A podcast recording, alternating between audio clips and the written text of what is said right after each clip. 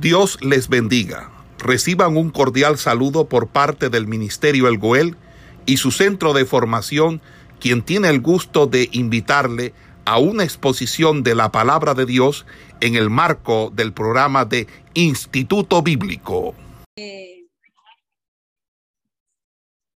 el profeta Bakú, pues si nos ponemos a estudiar, analizar la historia del profeta, pues aquí como nuestra Biblia nos está indicando, nada se sabe pues con mucha magnitud acerca del profeta. Son cosas muy pequeñas, pero este libro, a pesar de que con escasos tres capítulos, nos deja una grande enseñanza.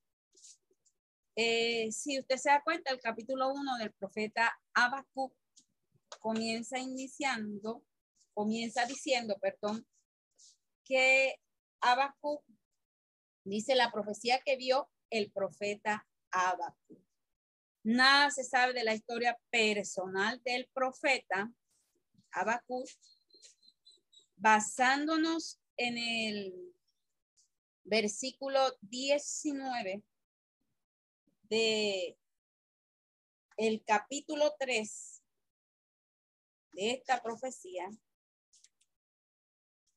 por la descripción que se da allí, que dice que Jehová el Señor es mi fortaleza, el cual hace mis pies como de sierva y en mis alturas me hace andar. Esta descripción para algunos estudiosos describe que Abacut pertenecía a una familia sacerdotal y que por consiguiente estaba capacitado para oficiar en el servicio del templo.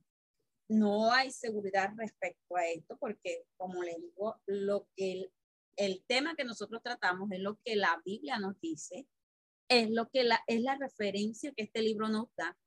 Y aquí en este, en este libro no hay muchas referencias con respecto a él. Lo que podríamos decir de Abacú es que su nombre, a medida que vamos a ir leyendo, el, nos vamos a ir dando cuenta la forma y el lenguaje del libro. Su nombre significa abrazar. Abrazar significa Abacú. Hay algunos estudiosos que han tomado este término de abrazar abrazar. Por lo menos eh, Lutero explica el nombre del profeta eh, como a uno, a uno que abraza o que abraza a otro o que lo toma en sus brazos. Él abraza a su pueblo, los toma entre sus brazos, los consuela, lo sostiene. Como eh, hace la referencia como el que arrulla o como el que abraza o toma en sus brazos a un, a un niño que llora y le da protección y le da seguridad en Dios. Eso es específicamente lo que este historiador nos quiso decir con respecto al término eh, de que de su significado, del significado del libro. Habacuc, como en la introducción de la profecía, no se menciona, perdón, el reinado durante el cual él ejerce su labor es un momento histórico eh, que el libro de marca, porque la mayoría de los libros siempre dan referencia de los reyes que están en turno. Entonces, eh, algunos han ubicado esta profecía en los días de Manasés, otros en los días de Josías pero también eh, otros lo sitúan durante el reinado de Joacín. Entonces, una de las características que más de pronto nos acerca a de pronto a entender cuál, e, cuál era el, el rey en turno, era la condición por la cual el, el, la nación en ese momento estaba, estaba, el pecado que en ese momento estaba aflorando. Entonces, esta conclusión nos hace pensar que eh, de pronto el que más se acerca es en el reinado de Joacín, o la descripción que habla, la forma como eh, el profeta habla acerca de, de, los caldeos y también este, por la invasión babilónica.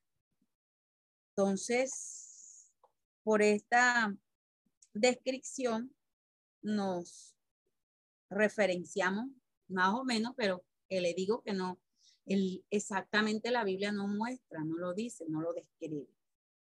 Entonces, el profeta, la profecía comienza describiendo algo.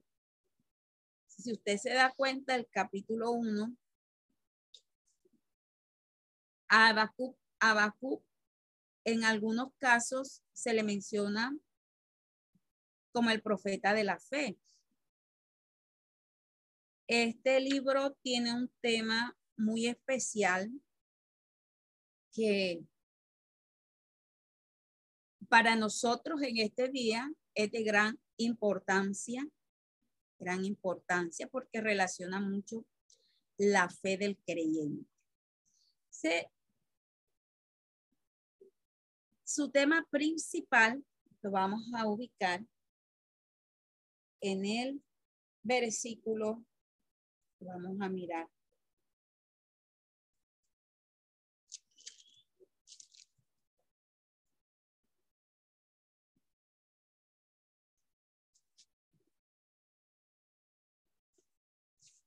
Gloria a Dios.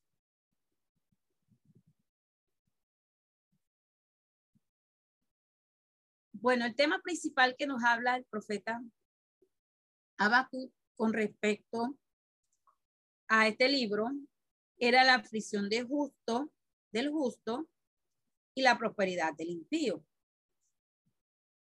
El profeta hace claro, claro, en este libro, en estos escasos tres, tres capítulos, nos hace referencia de unos procesos que está viviendo.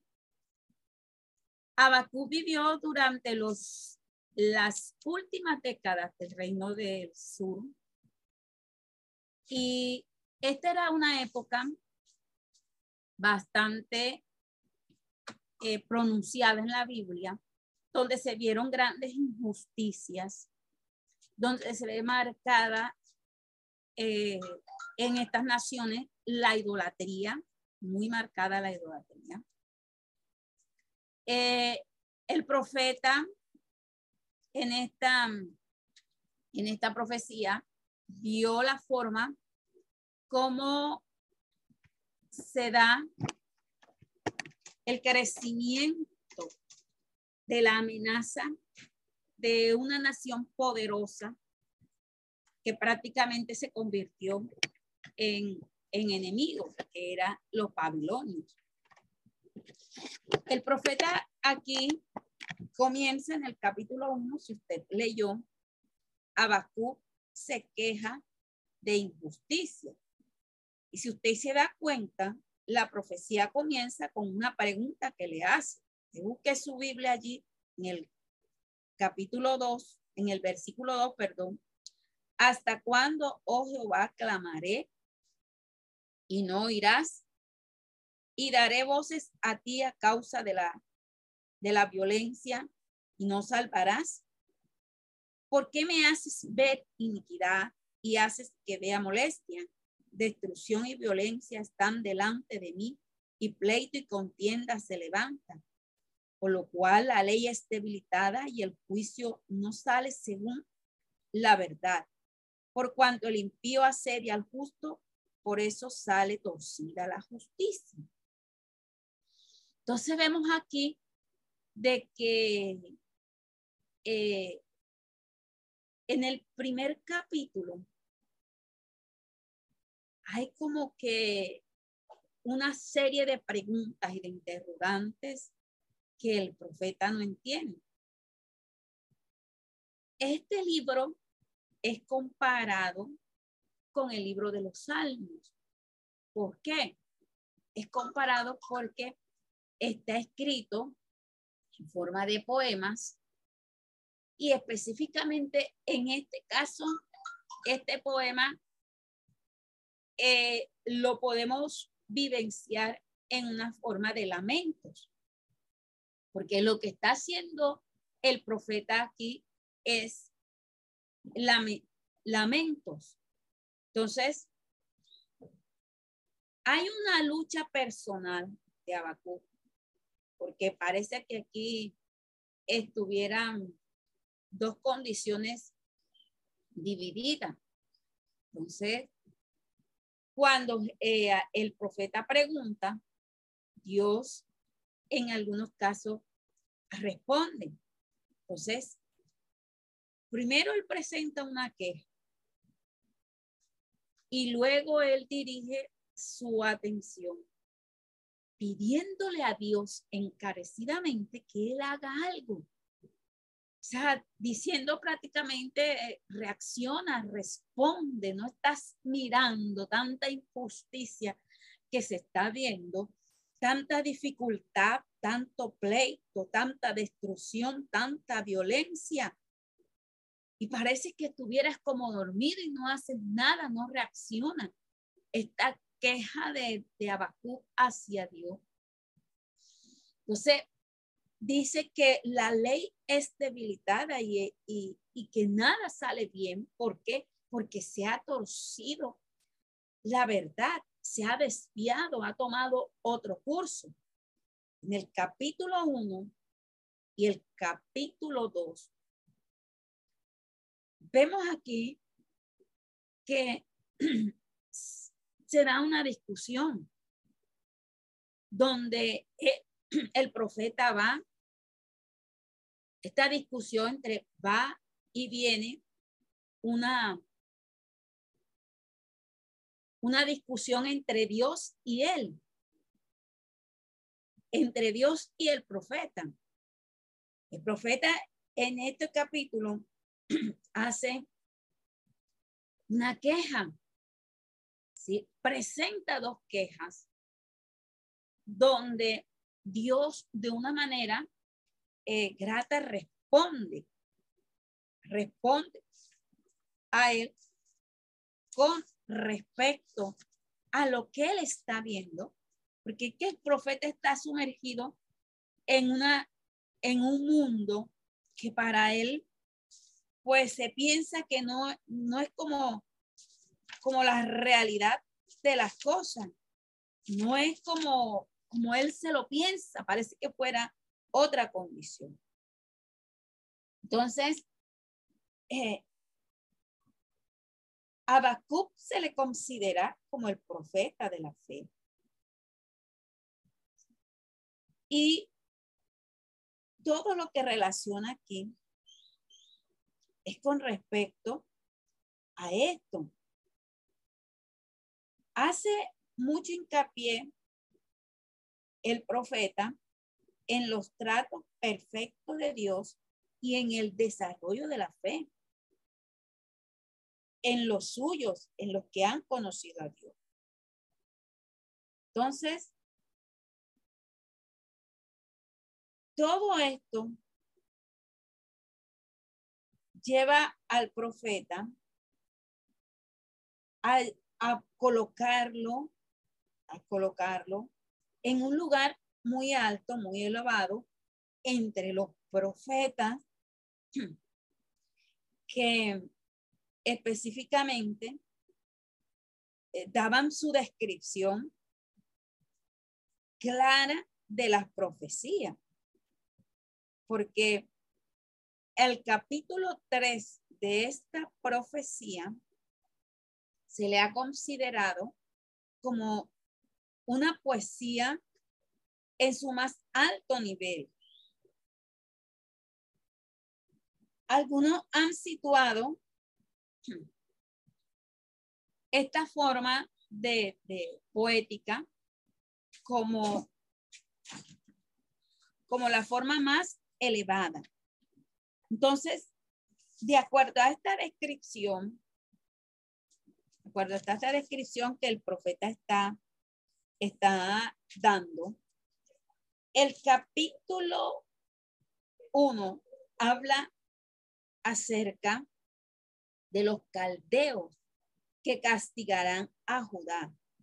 Dice, mira entre las naciones y ved y asombraos porque haré una obra en vuestros días, que aun cuando se os contare, no la creeréis de la magnitud y la grandeza en la cual el profeta estaba observando lo que iba a acontecer. Dice, porque aquí yo levanto a los caldeos, nación cruel y presurosa, que camina por la anchura de la tierra para poseer las moradas ajenas. Formidable es y terrible. De ella misma proceden su justicia y su dignidad. Comienza el profeta a describir todo lo concerniente a lo que se ha vuelto la vida en Israel.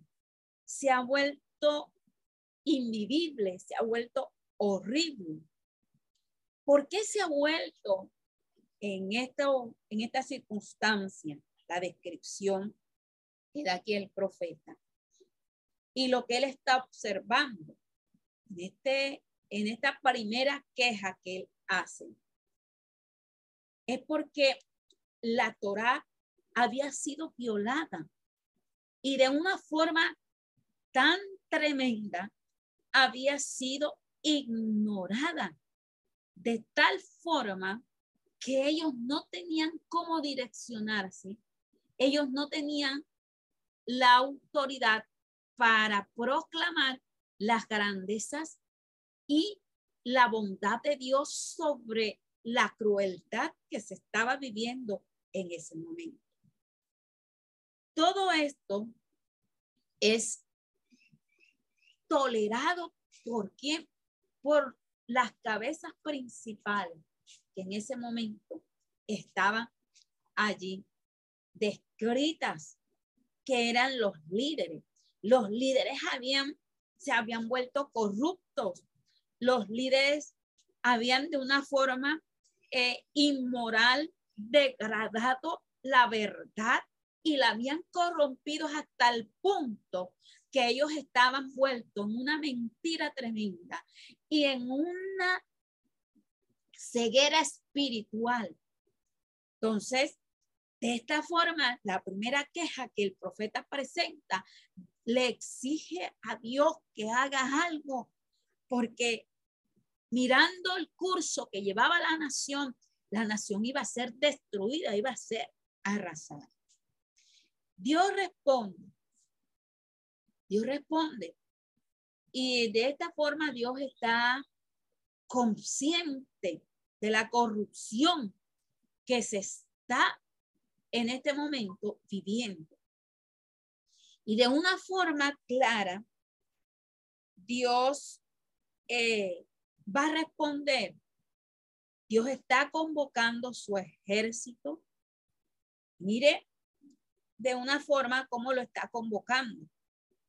Dice, porque Dios está, está, está levantando, está conformando su, el ejército para llevar a cabo su plan y dejar que su justicia cayera.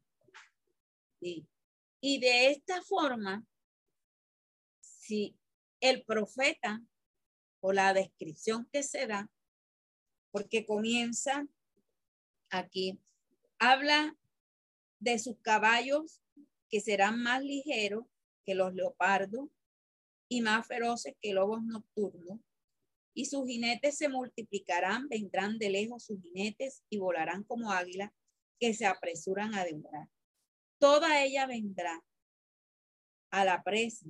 El terror va delante de ella y recogerá cautivos como arena. Escarnecerá a los reyes y a los príncipes hará burla.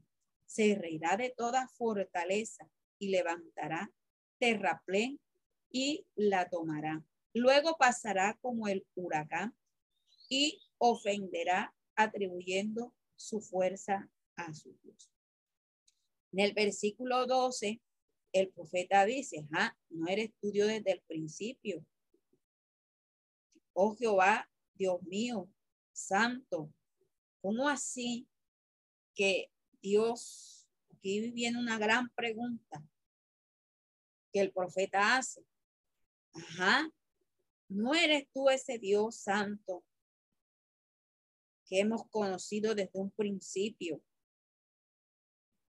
Dios ya está respondiendo al profeta de que él iba a levantar su ejército, Babilonia, para traer justicia, para traer eh, sobre esta nación todo el peso y todo el cargo que cayera sobre ella por lo terrible que ellos habían actuado, por la forma como ellos habían distorsionado. Ahora, el profeta este, se hace aquí esta, esta pregunta. Babilonia. Babilonia. ¿Quién era Babilonia? Babilonia era aún peor que Israel. Eran corruptos, eran violentos, eh, trataban a las personas como animales, los babilonios devoraban a las naciones, tomando posesión de, de lo que ellos habían formado, de lo que ellos habían construido. Prácticamente se empoderaban de, de otros imperios, como siendo ellos los más grandes, los más poderosos. Entonces el profeta aquí se, pregunta que cómo siendo un Dios santo, vas a usar a esa nación, que era una nación tan corrupta, era una nación tan violenta, ¿cómo la vas a usar como un instrumento en la historia para traer a esta nación eh, libertad? El profeta aquí en su segunda, que esta es la segunda queja que él hace, nos está eh, quejando de que cómo que él va a traer a esta nación para, para enseñar a otros y para corregirlo, siendo ellos tan perversos. Él, pide una explicación. Luego el profeta eh, en el capítulo 2 dice Jehová responde a Mira, ya en este capítulo 1 se dio la primera queja que él hace. Se da la segunda queja cuando Dios dice que va a enviar a un ejército. Eh, Jehová responde en el capítulo 2 y, y responde de una manera bien, bien, bien tremenda. Y nos muestra aquí el profeta dice, Jehová responde a Bakú, sobre mi guarda estaré y sobre la fortaleza afirmaré el pie y velaré para ver lo que se me dirá y qué he de responder tocante a mi queja. Aquí en este capítulo se representa a Bakú como un atalaya en los muros altos de la ciudad, como meditando, ¿qué será lo que Dios va a responder con respecto? ¿Cuál será la respuesta que Dios va a dar, va a dar con respecto a lo que le estoy preguntando? Dice el versículo 2 que Jehová me respondió. ¿Y qué es lo que Dios le dice? Dios le dice, escribe la visión, declara en tabla para que corra el que leyere en ella. Aunque la visión tardara aún por un tiempo, más se apresurará hacia el fin. Y no mentirá, aunque tardare, espéralo, porque sin duda vendrá y no tardará. He aquí aquel cuya alma no es recta, se enorgullece, mas el justo por su fe vivirá. Y este es el versículo clave que nosotros podemos encontrar en este, en este libro, en el cual desarrolla todo el desenlace de este libro. Es el tema. He aquí que aquel cuya alma no es recta se enorgullece, mas el justo por su fe vivirá. También el que es dado al vino es traicionero, hombre soberbio, que no permanecerá ensanchó como el Seol su alma y es como la muerte que no se saciará. Antes reunió para sí todas las gentes y juntó para sí a todos los pueblos. Entonces, de esta forma, el profeta, eh, la forma como Dios, como Dios dirige aquí su, su respuesta eh, aunque Dios le está diciendo lo que tú ves, lo que tú escuches, lo vas a plasmar, lo vas a escribir y lo vas a dar a conocer. Dice, es una visión que está señalada en el futuro. Y aunque parezca un poco lenta, aunque veas que se tarde un poco, aunque sientas que, que las cosas no se están dando, porque está, va muy despacio, usted téngala por la esperanza de que esta llegará. Llegará. Dios dice que el justo vivirá por fe. Y esta es la esperanza de la visión que el profeta está describiendo. ¿Cuál es esa promesa divina que él debería escribir?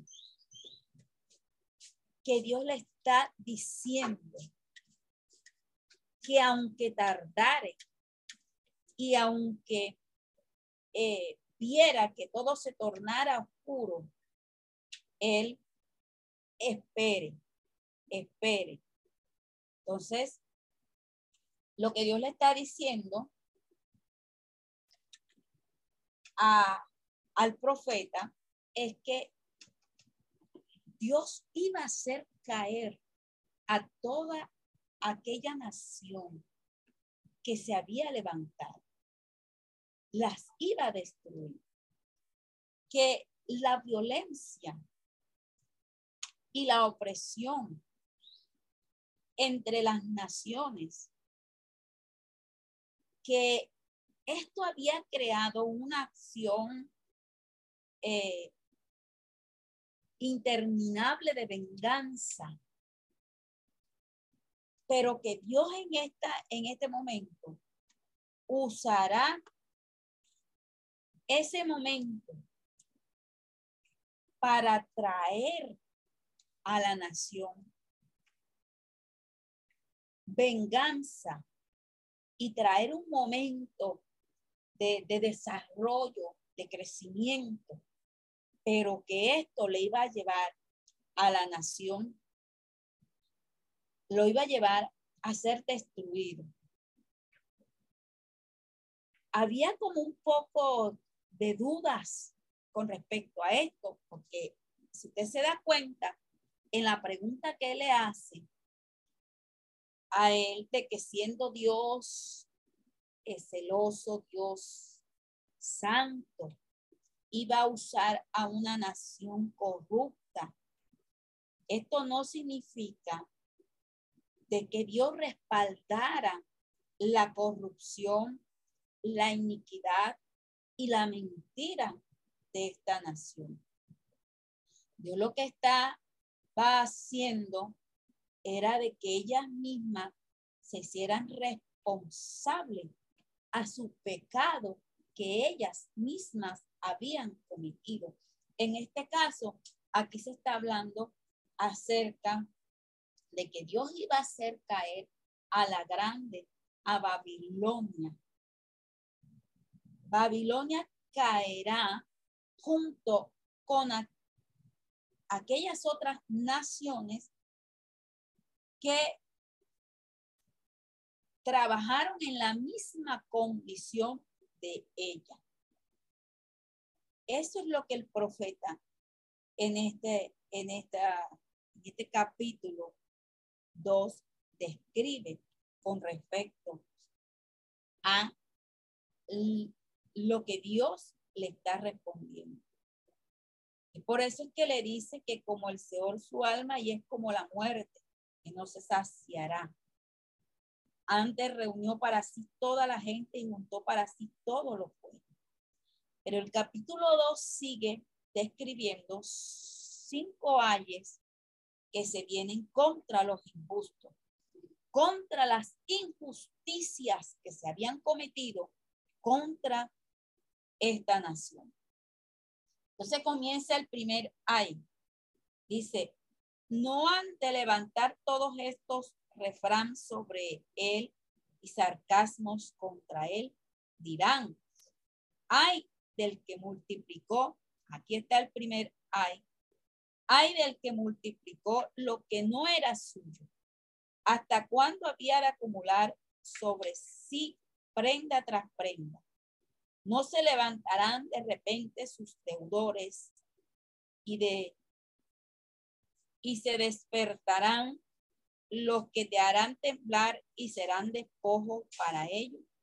Por cuanto tú has despojado a muchas naciones, todos los otros pueblos te despojarán a causa de la sangre de los hombres y de los robos de la tierra, de las ciudades y de todos los que habitan en ella. Entonces, se da aquí el primer ay. El primer ay que se da es contra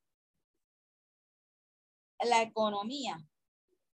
Ellos se hicieron grandes, ellos crecieron a causa de el maltrato que ellos presentaban a los a los, a los pobres, perdón.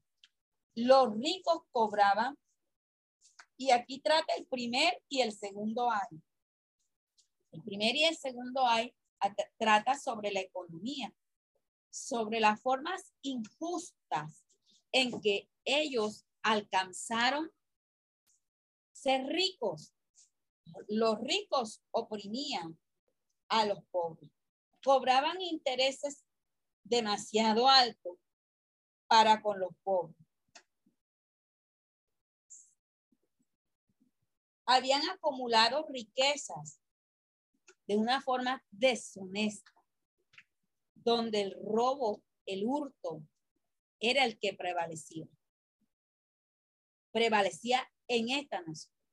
Entonces, de esta forma, de esta forma el profeta eh, está declarando, declarando, y describe aquí, describe aquí la forma como aquellos habían oprimido al, al pobre. Es una forma injusta.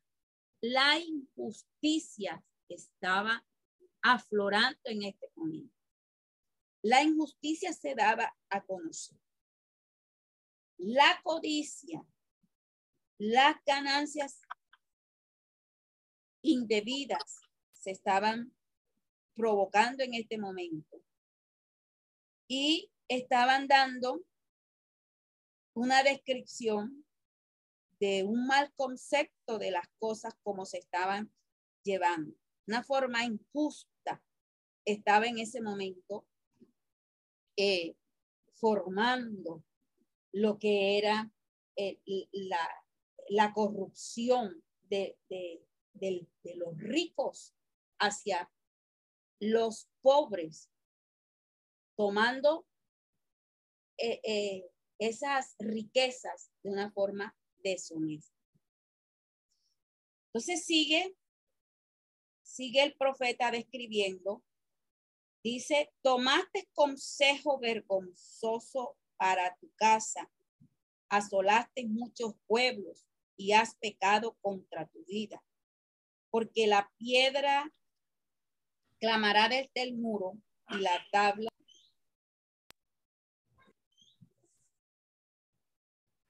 Bueno, entonces seguimos en esta mañana con la explicación del profeta Habacuc.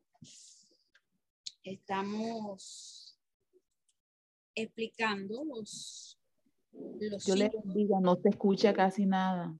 Los cinco hay. Habíamos hablado del primer hay que hablaba acerca de la la parte de la economía. En la economía vimos la forma como eh, se maltrataba al pueblo, formas deshonestas, formas de acumular riqueza valiéndose del pobre, valiéndose de su situación. Entonces, de esta forma el profeta eh, estaba proclamando estas formas injustas. Ellos habían adquirido todas las riquezas que tenían porque habían obrado una forma de hurto, robo, saqueos a, a todos, sobre todo a los pobres, a los más necesitado. Entonces, eh, esto iba en contra, en contra de, de la ley. De esta forma ellos estaban violando reglas que estaban eh, en la ley y que las cosas que ellos habían tomado, las cosas que ellos habían robado, ellos habían de alguna forma u otra tomado para sí, eh, era pecado. Y de alguna, de alguna forma, lo más correcto era devolverla a sus dueños y ellos no lo hacían. Entonces, eh, el obtener esas ganancias mal habidas, mal obtenidas, eso era pecado. Entonces, esto era una, una, una cuestión de los, algo particular de los, de los babilonios. Y demandaba, demandaba el profeta toda esta corrupción que por causa de esto ellos habían provocado. El segundo hay va contra los caldeos y va relacionado con el primero, porque el primero era eh, el maltrato hacia el pobre, quitándole las cosas y poniendo por demás a los impuestos y a las cosas que ellos cobraban. El segundo ay va contra los caldeos y este ay se pronuncia por su codicia y por su vanagloria. Entonces, de una u otra forma, el primero y el segundo hay están relacionados con las ganancias injustas. Las ganancias injustas. Eh, otra cosa que era que era, era que el profeta rechazaba era que de esta forma ellos oprimían, oprimían al pueblo. De esta forma ellos eh, se constituyeron en una, en una nación poderosa, entre comillas, y fuerte por la forma como ellos, como ellos hacían, como ellos actuaban. Entonces, estas prácticas injustas, prácticas injustas, eran castigadas de parte de Dios por no hacerlo de la forma correcta, el acomodar riquezas. Acuérdese que hay una palabra que nos dice a nosotros que la raíz de todos los males es el amor al dinero. Y aquí radicaba un mal grave sobre esta, esta nación para de, de, esa misma forma eh, ellos también a otros llevarlos a, a esta misma condición. Vamos a mirar también, vamos a mirar también eh, la forma como se da eh, el tercer ay. El tercer ay recae sobre el conquistador caldeo por la opresión tiránica de los pueblos cautivos. Todas las ciudades que ellos habían construido, la habían construido con sangre porque las riquezas con que el rey de Babilonia construyó sus edificios eran obtenidas de una forma eh, violenta. Había mucho de, derramamiento de sangre. La forma como ellos obtenían las posesiones era de una forma sanguinaria. Eh, eh, sus guerras sus guerras eran guerras sangrientas, donde había mucho derramar de sangre. Entonces, se utilizaba también el trabajo de los esclavos, sometiéndoles a duras tareas para construir esas grandes ciudades, para construir esas grandes, grandes imperios. Esto a nosotros nos lleva a, a relacionar esta, este momento con las duras tareas que el pueblo de Israel tenía en Egipto. De hecho, al final vamos a dar cuenta que esta nación de Babilonia con el faraón tenían como cierta similitud en ciertas cosas, porque ellos obtenían eh, del pueblo los beneficios, pero los obtenían de una forma cruel, una forma de maltrato. Y esto, esto iba en contra de, los principios divinos de Dios. Entonces, eh, ellos se sentían muy orgullosos de, de tener esa estructura formada, ese imperio, pero la forma como ellos lograron levantar ese imperio, levantar esas estructuras, era de una forma no, no buena, no agradable para Dios. Entonces, vemos también que el profeta eh, no califica de bueno eh, toda esta, esta, esta actitud con que ellos estaban haciendo las cosas. Y por este motivo el, el reino babilónico debía ser destruido por todas las acciones malas y perversas que ellos habían hecho. Era lo más correcto lo que pasaba por la, por la mente del profeta de que Dios lo hiciera. El cuarto hay que nos habla aquí, eh, versículo 12 leímos de hay, hay del que edifica la ciudad con sangre y del que funda una ciudad con iniquidad.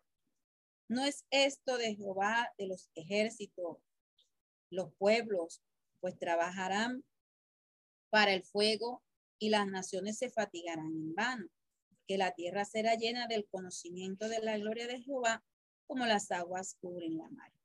El versículo 15 dice, hay del que da de beber a su prójimo, hay de ti que le acercas tu hiel y le embriagas para mirar su desnudez.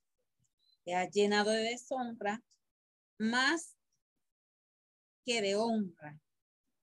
Bebe tú también y serás descubierto. El cáliz de la mano derecha de Jehová vendrá hasta ti y vómito de afrenta sobre tu gloria.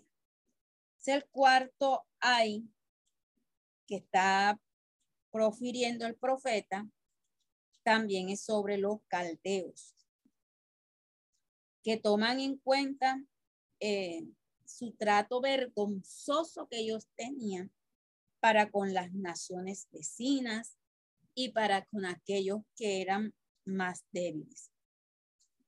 Entonces, eh, habla de una, de una corrupción vergonzosa e inmoral esto nos lleva a pensar,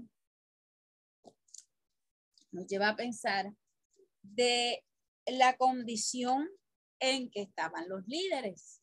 Los líderes no estaban en una condición muy apta ni muy buena en la que se podía aplaudir lo que ellos estaban haciendo. Eh, todas las ganancias obtenidas la desperdiciaban. ¿Y en qué la desperdiciaba? La desperdiciaba en el alcohol y en las fiestas que no eh, debían desperdiciarse para, para, eh, eh, para eso, sino debían obtenerse para el bien del pueblo. Entonces, ahora una de las cosas, una de las cosas que, que se da es que los líderes habían caído en, una completa desmoralización. La, la, la, la inmoralidad estaba haciendo estrago en ellos. Cuenta un poco la historia que la mayoría de los líderes gastaban su dinero en pecados inmorales, pecados sexuales, pecados que degradaban aún mucho más eh, la nación, que la hacían más corrupta, que la hacían más pecaminosa. Lo que era el alcohol, las impurezas sexuales, la inmoralidad, eh, se vieron reflejados aquí en esta queja del profeta, que es el, el cuarto hay cuando se habla de esa corrupción vergonzosa e inmoral. Una de las cosas que eh, llevaron a esto fue la idea de que los caldeos, en su afán de poder y de conquista, ellos incitaron a otras naciones a participar en campañas para conseguir eh, los tesoros, para conseguir despojos y eh, finalmente los tomaban para, para ellos. Entonces, por esta razón, ellos se constituyeron en ese pueblo, como ahorita dije, entre comillas, poderoso, poderoso, pero que a la vez destruía con todas las acciones que, que hacía, porque estaba llevando cada día más a la destrucción y a la inmoralidad. Entonces, para todos, eh, esta era una condición muy, muy degradable, una condición muy pobre. Por eso eh, Babilonia, contra Babilonia estaba determinado el juicio para acabar con toda esa, eh, toda esa corrupción y todo el pecado que, ellos habían cometido. Toda esa perversidad con que ellos eh, de una u otra forma también eh, llevaba que otras naciones cometieran los mismos errores. El quinto hay, quinto hay, que es uno de los hay más graves no digo que los otros no eran graves, pero que este hay llevó, llevó a que, a que se diera el desplome de todo, porque eh, era sobre la idolatría. Se pronuncia este y pone de manifiesto eh, para todos de que los ídolos constituían para ello el motor de esta nación y a la vez de todas las naciones que pudieran estar observando y que pudieran ellos también influenciarles de una u otra forma llevarlos a la idolatría. El profeta pregunta, ¿cuál es su provecho? Porque ciertamente los ídolos para nada servían. Entonces, los ídolos eran para ellos la protección, era levantar esas, esos falsos oráculos asociados con, la adoración. Era lo que irritaba a ese Dios eh, que era celoso y que era santo. Entonces, vemos aquí la insensatez de una actitud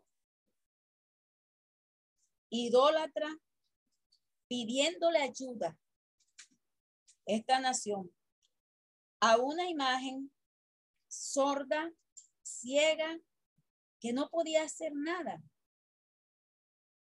Entonces, el profeta pregunta si estas, estas imágenes podían enseñar. Y, y también ellos para darle una mayor grandeza al ídolo eran recubiertos de oro y de plata para mostrar como su esplendor y para mostrar de que de que ellos eran una deidad grande. Entonces, eh, creo que esta es una de las de las condiciones, de las condiciones más graves en la que el pueblo fue sumergido. Cuando se exponía el engaño, cuando se exponía la, la, forma dura, cuando se exponía la forma dura de tratar a los justos, o se ponía el, la forma injusta de obtener ganancias, ganancias que, que eran obtenidas de una forma deshonesta. Y por último, la idolatría colmaba la copa de todo esto. Entonces, ahora eh, el profeta hace un llamado porque eh, en los últimos capítulos dice, perdón, en, el último, los últimos versículos, ¿de qué sirve la escultura que esculpió el que la hizo? La estatua de fundición que enseña mentira para que haciendo imágenes mudas confíe el hacedor en su obra. Hay del que dice al palo, despiértate, y a la piedra muda, levántate. ¿Podrá él enseñar? He aquí está cubierto de oro y plata, y no hay espíritu dentro de él. En el último versículo, el profeta eh, eh, hace una alusión e introduce también de que dando a conocer a Jehová, mas Jehová está en su santo templo, calle delante de él toda la tierra. Y, y es, esta, esta actitud, actitud del profeta, va a llevar a, a dar a conocer a ese Dios soberano y grande y la promesa que está dada. Entonces,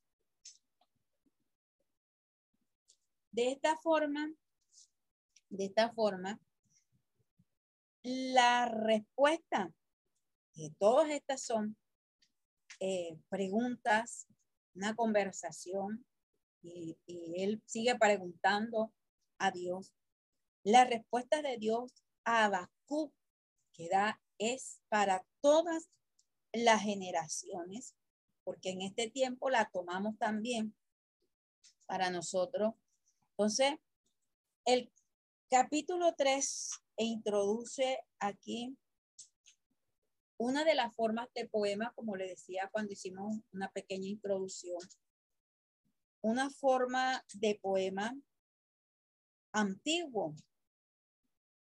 El profeta de una u otra forma está pidiendo a Dios esa respuesta. Pero el profeta en este capítulo hace una oración. Y si usted lee toda esta oración del capítulo 3, capítulo 3, está describiendo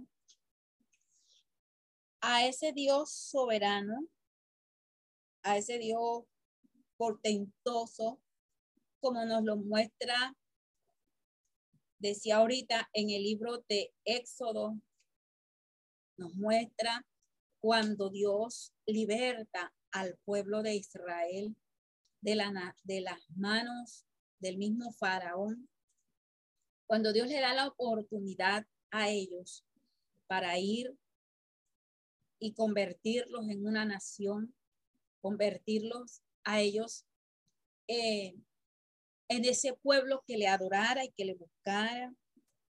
Entonces, este capítulo 3 nos lleva a la misma condición que hablaba el profeta Nahum, que habla el profeta Miqueas y que habla el, el libro de Éxodo, que habla Moisés, llevando mostrando a ese Dios todopoderoso, mostrando al Dios que no se queda callado, sino que hay manifestaciones, porque en estos tres, en estos tres libros, nos habla Éxodo, Nahum y Miqueas, hay manifestaciones de fuego, hay manifestaciones de temblores, hay manifestaciones de la presencia de Dios, hay manifestación del respaldo de Dios.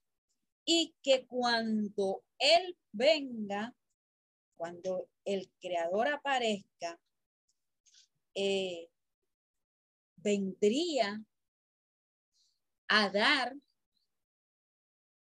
castigo a todos aquellos que habían obrado de una forma incorrecta, pero que también vendría a premiar a todas aquellas naciones que se metieron en, en el camino de lograr en cuanto a la justicia, porque ciertamente el libro está relacionando esto.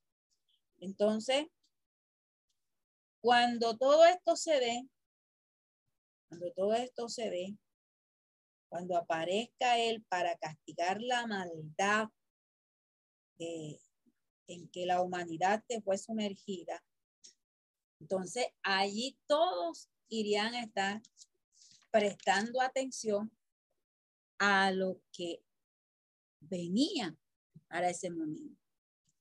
Entonces, el profeta aquí describe, como le decía ahora,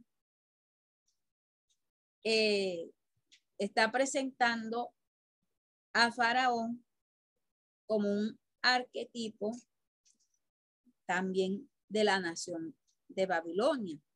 Los dos sumergieron al pueblo a duras tareas, a duros trabajos, llevaron al pueblo subyugado, llevaron al pueblo a muchas condiciones en las cuales eh, Dios iría a obrar sobre ellos. De una forma injusta obraron ellos. Eh, Babilonia y Faraón son también esos dos formas de naciones que, fueron violentas, que fueron, sangrientas, que fueron eh, bastante injustas.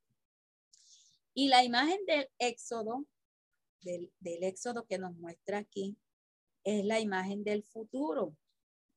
Cuando eh, todo esto ya acabe, cuando todo esto cese y que eh, de una u otra forma Dios acabaría o derrotaría eh, eh, como derrotó a Faraón, así a los babilonios.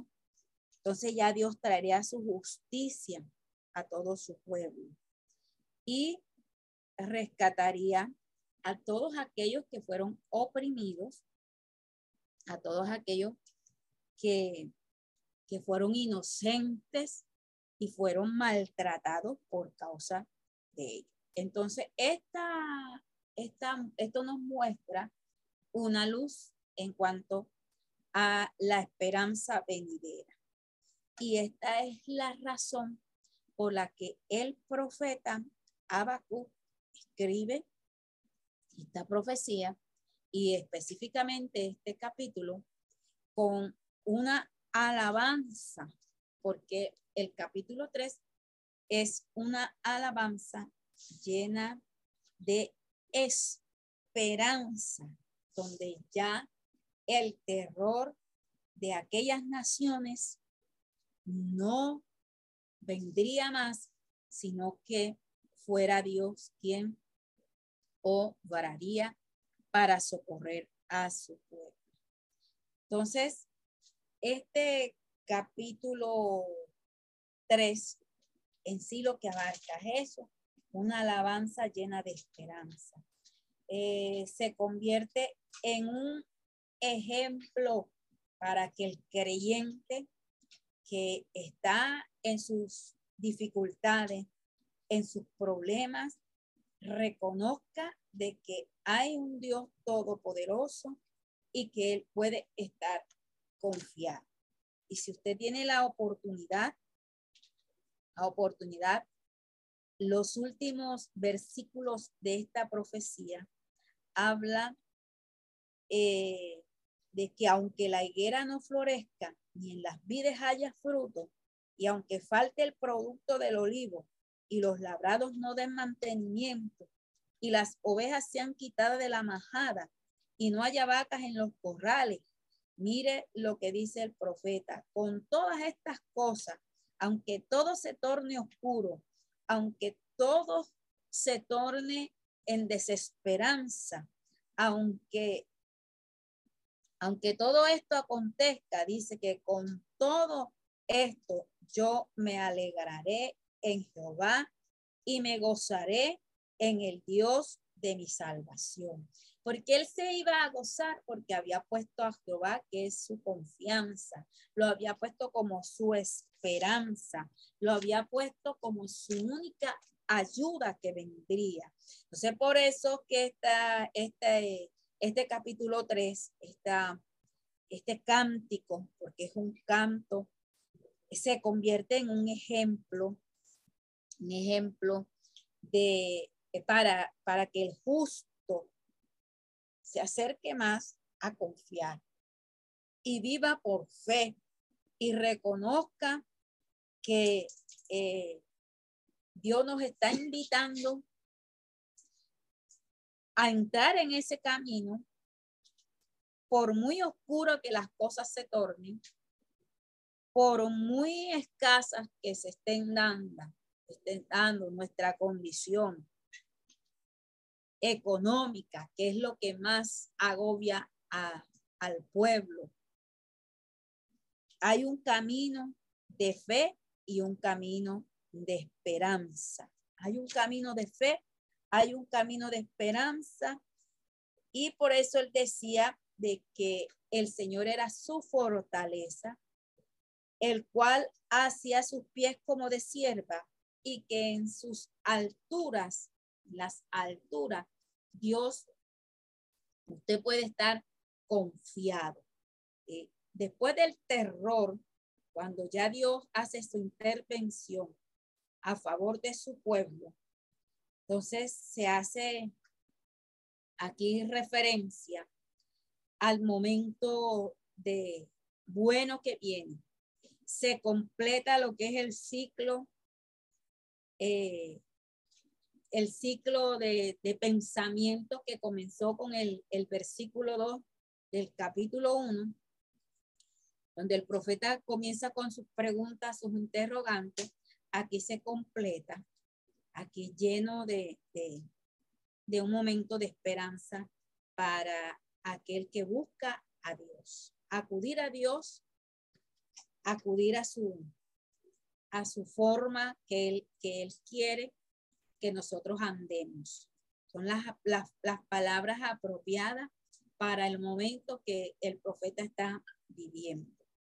Entonces, eh, el propósito de este libro se resume eh, en sus tratos que Dios tuvo para con Israel, que era su pueblo escogido en época eh, ya pasada, y Dios ha obrado de una u otra forma con este propósito, a sacarlos de, de Egipto, a llevarlos a vivir en el desierto, y luego llevarles a esa tierra prometida, lo que Dios prometió, librándoles a ellos de la cautividad, librándoles de las persecuciones, librándolos de todo lo que venía.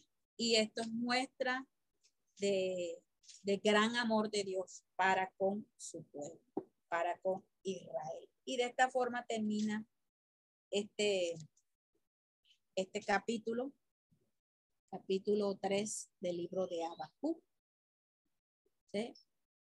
No sé si alguien quiere hacer un comentario, algún aporte más con respecto a este, a este profeta, que la verdad nos deja una buena enseñanza. Que culminamos aquí la grabación.